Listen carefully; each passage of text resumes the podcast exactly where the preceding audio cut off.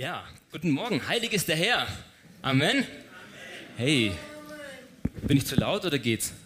Okay. Gut, gut. Ja, ich ähm, darf euch heute Morgen das Wort bringen, ich darf predigen und ich freue mich. Also, ähm, ich möchte gleich anfangen und euch ein kleines Bild zeigen. Ich dachte, ich weiß nicht, ob die Präsentation so funktioniert.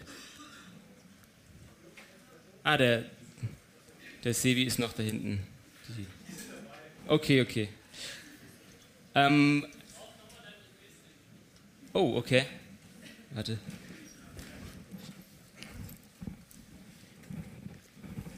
Schau mal da. Bitte. Ja, ich finde es super, wie, wie Gott spricht, durch die Lobpreiszeit auch schon. Ich finde das Hammer. Ich bin heute Morgen ähm, ja, begeistert davon, wie das zusammenwirkt, was der Herr spricht. Und zwar möchte ich heute Morgen zu euch reden zum Thema die Furcht des Herrn. Und ähm, die Furcht des Herrn, ich weiß nicht, vielleicht erinnern sich manche, es war so knappe vier Wochen her, hatte unser Pastor der Andi auch schon über die Furcht des Herrn gesprochen. Ich möchte jetzt daran anknüpfen und ich möchte das so ein bisschen als äh, die, die, Furcht des Herrn ähm, Part 2 nennen, ähm, für alle, die gerne Filme und Fortsetzungen mögen. Also der Cast hat sich geändert, aber der Regisseur ist der gleiche. Ja? Also das äh, bleibt alles immer noch im selben Haus. Okay, also die Furcht des Herrn Part 2. Der Andi, ich möchte kurz ein bisschen nochmal erläutern, was Andi gesagt hatte vor vier Wochen. Er hat uns sehr, sehr viele Bibelstellen gebracht. In der Bibel kommt nämlich die Furcht des Herrn sehr oft vor, sehr häufig. Es ist nicht einfach ein Wort, das man so überliest und sagt, ja, gut, äh, kommt halt auch mal drin vor, sondern es ist wirklich bedeutend. Und ähm, er hatte die Furcht des Herrn, ah, da ist es, genau. Ich habe uns, weil wir alle nicht im Urlaub sind, noch ein Urlaubsmotiv mitgebracht, aber das ist noch. okay, genau. Also die Furcht des Herrn, Part zu, was, was hatte Andi gesagt? Die Furcht des Herrn ist zentral und auf ihr liegt Segen. Auf ihr liegt sehr, sehr viel Verheißung, sehr viel Gutes. Es ist oft beschrieben als die Furcht des Herrn ist der Anfang aller Weisheit und Erkenntnis. Also es ist also ein Startpunkt und es ist sehr verheißungsvoll, sich die Furcht des Herrn genauer anzuschauen. Ich möchte heute ein bisschen näher darauf eingehen, was die Furcht des Herrn dann genau ist. Was kann man sich darunter vorstellen? Also ich meine, viele kennen das vielleicht auch aus dem christlichen Kontext. Die Furcht des Herrn so ein wie so ein feststehender Begriff, aber man weiß manchmal nicht so genau, was, was ist das, was meint das jetzt. Und wir schauen es uns genauer an in der Bibel auch dann nachher, was das heißt und wie das vielleicht zu verstehen ist für uns. Und ich möchte anfangen aber mit einem Bibelvers, einem Psalmwort, einer Zusage, die mich sehr, sehr ermutigt hat. Die möchte ich so ein bisschen voranstellen, um das zu überschreiben. Und äh, dieses Psalmwort ist ziemlich cool, weil das ist echt, also mich hat das umgehauen ich, ich könnte da jedes Mal, wenn ich es lese, könnte ich mich freuen. Und das ist so, dass wir ähm, den da machen können. Und da kommt schon was, genau. Ha, jetzt sieht man es. Psalm 69, Vers 33 steht nämlich, die Gott suchen, denen wird das Herz aufleben. Und ihr seid heute alle Morgen hier in einem Gottesdienst. Äh, ich denke schon, dass ihr Gott sucht, sonst hättet ihr den Weg bestimmt nicht irgendwo hier reingefunden. Und ich finde das toll. Und ich finde dieses Wort im Psalm so unglaublich gut, weil es nämlich auch sagt, schon das Suchen wird dein Herz aufleben lassen. Es ist nicht erst, dass du am Ende, am Ziel geht es dir gut, am Ende ist es leicht. Wenn du es geschafft hast, dann hast du irgendwo Entspannung und dann ist es geschafft und dann klappt es auch und dann wird es besser, wenn du mit Gott da durch bist. Nein, nein, nicht erst, wenn du dich im Lobpreis versingst oder wenn du endlich das kontemplative Gebet beherrschst oder was. Nein, wenn du suchst. Nur die Suche reicht schon. Und die Zusage hier in dem Psalm steht, dein Herz wird dir aufleben. Ich möchte es voranstellen, dass wir nicht die, diesen Predigtext und die Sachen, die wir heute hören, ähm, missverstehen. Gottes Zusage ist, dass es dir gut geht und dass dieses Aufleben dich wirklich erreicht, schon wenn du dich ausstreckst und suchst nach Gott. Okay, dann schauen wir mal an. Ähm, ich weiß nicht genau, wie es dir geht und wo du stehst. Wenn du Gott suchst, kannst vielleicht in ganz verschiedenen Punkten in deinem Leben stehen. Du hast Gott vielleicht schon gefunden, schon mal gefunden. Du suchst ihn zum ersten Mal. Ähm, ich weiß nicht genau, ob du vielleicht total frustriert bist oder verzweifelt und denkst, du hast Gott verloren, du hast ihn vielleicht mal gefunden gehabt und die Suche ist nicht mehr, nicht mehr fruchtvoll, du, du siehst nichts mehr, du hörst nichts mehr von Gott. Wenn wir suchen als Christen, wo schauen wir hin? Als erstes gucken wir uns mal die Bibel an. Wir haben Gottes Wort und das ist so oft unsere erste Adresse, nicht wahr?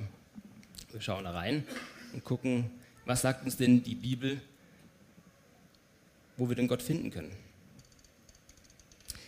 Das Spannende ist ja, und ähm, ich finde es sehr faszinierend, wir könnten jetzt jede beliebige Geschichte aus der Bibel rausziehen und könnten viele anschauen von Menschen, die Gott suchen und wie sie Gott begegnen und was da passiert und so weiter. Und ich habe so darüber nachgedacht, das Verblüffende ist ja, die ganze Bibel komplett lässt sich ja als einen einzelnen Satz zusammenfassen. Und das ist etwas, was wir immer wieder finden. Und das ist etwas, was mich auch total, total ermutigt, wenn ich das lese. Und zwar ist es so, wir können diese, diese ganze Bibel mit all den verschiedenen Geschichten über die ganzen verschiedenen Jahrhunderte und all die Personen mit einem einzigen Satz, mit drei Worten zusammenfassen. Glaubt ihr nicht? Es geht, es geht. Und zwar ist das, das, das Spannende, die Bibel berichtet eigentlich immer nur von einem einzigen Ding und das ist, Gott begegnet Menschen. Sie erklärt dann, wie es dazu kam und warum, sie Gott, warum Gott Menschen begegnet und was dann passiert. Und das Schöne ist, Gott begegnet immer noch Menschen. Und ihr seid Menschen. Gott begegnet dir, ja? Gott will dir begegnen. Das ist das Schöne, das ist diese, dieses Hoffnungsvolle. Wir suchen Gott und er begegnet uns und diese Bibel, dieses wunderbare Buch, handelt genau davon. Es erzählt nichts anderes. Es erzählt die ganze Zeit Geschichten davon, man kann das drehen und wenden, egal welche Geschichte du rausgreifst. Es geht immer um die Begegnung Gottes mit Menschen. Jetzt fragst du, okay, ähm, ja, klingt ja schön, schöne Einleitung. Ähm, ich hatte gesagt, ich rede über die Furcht des Herrn. Was hat das jetzt damit zu tun? Wir kommen dazu, wir kommen dazu. Also, ähm, Gott begegnet den Menschen. Wenn wir die Bibel uns dann genauer anschauen und einzelne Geschichten mal lesen und sehen, okay, wie begegnet denn Gott den Menschen? Was geht denn da vor sich? Was passiert denn da? Dann kommt ganz schnell dieses Furcht des Herrn immer häufig vor. Ähm, ich möchte jetzt gar nicht eine einzelne Geschichte rausgreifen, aber für die, die schon mal ein bisschen Bibel öfter gelesen haben, ich meine, ähm, euch ist es vielleicht im Gedächtnis. Häufig passiert Folgendes. Gott spricht und die Menschen machen was? Sie fürchten sich. Was ist das Erste, was Gott sagen muss? Fürchte dich nicht. Ja, also irgendwie ist die Begegnung mit Gott erstmal auf eine Art und Weise, auf einer Ebene, dass die Menschen sagen, wow, ähm, das ist ein bisschen too much. Ja? Also Gott, okay, aber wow, das, das haut mich um. Ich, ich fürchte mich. In dem Alten Testament steht es dann häufig, die Menschen fallen auf ihr Angesicht, face down. Also die gehen wirklich komplett erstmal nach vorne. Ich, ich, wie wir vorhin auch niedergekniet sind vor Gott. Sie können sich einfach nicht, nicht anders ausdrücken, weil sie merken, Gott ist so allmächtig, so groß. Ich habe ich hab, ich hab, ich hab Furcht, ich, ich, ich ängstige mich. Und Gott muss ihn erstmal ein bisschen beruhigen und sagen, hey, ich will dir begegnen, fürchte dich nicht. Ja. Ein Beispiel, ich greife das jetzt mal nur so am Rande raus. Mose will Gott sehen, aber er fürchtet sich. Also verhüllt er sein Angesicht. Also er will ihn sehen, aber irgendwie doch nicht. Also er ist, er ist selber so ein bisschen, steht auch genauso drin, er fürchtet sich und deshalb verhüllt, verhüllt er sein Angesicht. Dann sieht Mose Gott und sein Angesicht strahlt davon so stark, dass das Volk, das ihn sieht mit dem strahlenden Angesicht, niederfällt und sagt, sie machen alles, was Gott Mose gesagt hat. Also das ist Gottes Begegnung ist wahnsinnig, ist unglaublich, ist mächtig. Ja? Und diese Furcht, die strahlt sich, diese Furcht des Herrn strahlt sich so durch. Okay. Jetzt ist natürlich der gleich äh, der nächste Einwand, den man auch natürlich hat. Ja, es ist ja Ehrfurcht, es ist ja auch Respekt, es ist ja Achtung. Gott ist heilig, haben wir gesungen, Gott ist riesengroß. Wie ist denn das? Hatten die jetzt Angst? War da Sorge dabei oder Furcht? Ist es jetzt Respekt? Ist es Achtung? Wie, wie funktioniert das genau? Und da möchte ich mit euch jetzt ein bisschen ein, zwei Bibelworte anschauen, genauer, die an der Stelle stehen, an dieser Furcht des Herrn dann immer. Und das eine ist, wir haben, muss ich kurz gucken. Ah ja, genau. Im Alten Testament auf Hebräisch haben wir dort an diesen Stellen der Furcht des Herrn immer dieses hebräische Wort Yira. Yira. Es ist nicht einfach zu übersetzen, äh, deswegen muss man sich ein bisschen behelfen. Das heißt so viel wörtlich wie in etwa ein Fluss des Innersten wird oft so als ein Gefühl im Magen gedeutet, das man hat, wenn man mit einer großen Gefahr konfrontiert ist. Also sprich, dir rutscht das Herz in die Hose. Ja, so würde man es vielleicht bei uns im Deutschen sagen. Ähm, also es ist tatsächlich irgendwo ein bisschen etwas, wo einem erstmal die, die, die, die Knie äh, schlottern, ja, würde man sagen. Mhm. Wenn wir uns anschauen, das Alte Testament, also insbesondere eben in der rabbinischen Tradition, also in dem israelischen Volk, die das rausgelegt haben, gibt es drei Deutungen dieses Wortes im Hebräischen. Einmal die Angst vor Strafe oder die Angst, die Gesetze Gottes zu brechen. Oder auch die Ehrfurcht vor Leben. Also es ist zweimal so in den Bedeutungen und den Auslegungen der Rabbiner, dass es mit Angst tatsächlich zu tun hat, eins zu eins. Also in dieser Furcht des Herrn steckt tatsächlich ein Element des Ang von Angst, von, von richtiger Furcht, die man nicht leicht irgendwie beiseite wischen kann. Wie ist es denn im Neuen Testament? Auch im Neuen Testament, wenn Jesus Wunder vollbringt oder sogar in der Apostelgeschichte, in der Beschreibung der ersten Gemeinde, wird von der Furcht des Herrn geschrieben. Dort steht dann im Griechischen das Wort Phobos, wir kennen die Phobie, ja, es ist auch recht schnell irgendwo mit Angst irgendwo konnotiert. Und zwar etwas so sehr zu fürchten, dass man davor fliehen oder weglaufen möchte. Das ist ja irgendwie, jetzt stehen wir da und denken, okay, ähm, ist jetzt die Furcht des Herrn eine Angst vor Gott? Sollen wir denn Angst haben vor Gott? Ist das denn angebracht? Und warum sollten wir denn überhaupt Angst vor Gott haben? Ich meine, das, das passt doch irgendwie nicht. Wir singen doch von unserem liebenden Gott, der uns aufnimmt und der sich um uns sorgt. Ich möchte mit euch da genauer noch ein bisschen hinschauen. Warum denn überhaupt diese Beschreibung von Angst vor Gott? Und zwar gehen wir mal an den Anfang der Bibel zu Adam und Eva. Es ist so, als sie im Garten waren, hatten sie in ihrer Begegnung mit Gott keine Angst. Sie waren vollkommen frei und konnten Gott sehen. Regelmäßig haben sie mit ihm gesprochen, das war vollkommen normal. Nun kommt es zum Sündenfall. Sie essen von der verbotenen Frucht. Was passiert denn dann? Wer sich erinnert, ist es so, sie essen von der Frucht und verstecken sich. Sie fliehen. Wie so eine Angstbeschreibung. Und es steht auch tatsächlich im, Testament, im Testament genauso drin, dass sie sich fürchten vor Gott. Erstmal. Zum ersten Mal fürchtet sich der Mensch vor Gott. Das war aufgrund des Sündenfalls. Und sie verstecken sich. Warum tun sie das? Gott hatte ihnen von vornherein zugesagt, dass sie das nicht tun sollen. Und sie haben es getan. Also sie wussten, Gott verurteilt, was sie getan haben. Gott findet das nicht richtig. Das hätten sie nicht tun sollen. Was hatten sie? Adam und Eva haben erkannt, sie haben selber verstanden, dass sie gegen Gott gehandelt haben. Sie haben Sündenerkenntnis. Und wenn ich weiß, wenn ich erkenne, dass ich ein Sünder bin, habe ich sehr wohl und zu Recht auch Angst vor Gott, weil ich merke, er, er verurteilt das.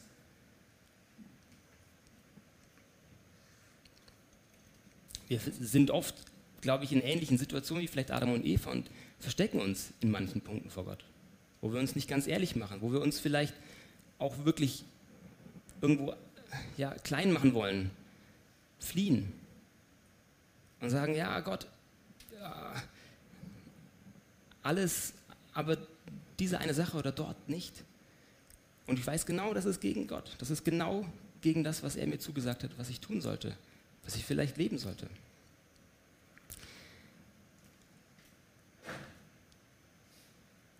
Jetzt höre ich oft auch ähm, solche Sätze natürlich in dem Zusammenhang, und das ist kein, kein leichtes Thema, die lauten, ja, weißt du, Gott hasst die Sünde. Das stimmt. Aber er liebt den Sünder. Und ich weiß nicht, ob ihr das kennt. Das ist so ein bisschen christlicher, weiß nicht, ähm, Slang, christlicher Folklore, wie nennt man das? Das ist so gängig, man sagt das. Und das ist ein bisschen was Heikles dran und ich will es euch erklären, wieso. Ähm, Wenn Gott wirklich nur die Sünde hasst und den Sünder liebt, dann muss ich mir um das, was ich getan habe, keine Sorgen machen. Gott hasst ja oder verurteilt ja nur meine Tat, aber mich liebt er ja, ist ja alles in Ordnung. Und ich verstehe, was man damit sagen will. Das ist richtig. Jesus ist für uns im Kreuz gestorben. Die Sünde ist getilgt. Wir sind frei davon. Das ist wahr. Aber wir müssen auch einsehen, wenn ich das so denke und so lebe, dann macht eine Furcht vor dem Herrn gar keinen Sinn. Wenn ich sage, hey, die Sünde ist vielleicht verurteilt und das ist etwas, was Gott nicht gut findet, schön und gut, aber Gott liebt mich ja, dann ist die Furcht des Herrn substanzlos, dann macht die gar keinen Sinn. Aber wenn wir den Römerbrief lesen, führt Paulus sehr genau aus, sehr, sehr ausführlich, dass wir alle vor Gott sündig sind, dass wir alle, keiner ist gerecht, niemand, wir sind alle abgeirrt.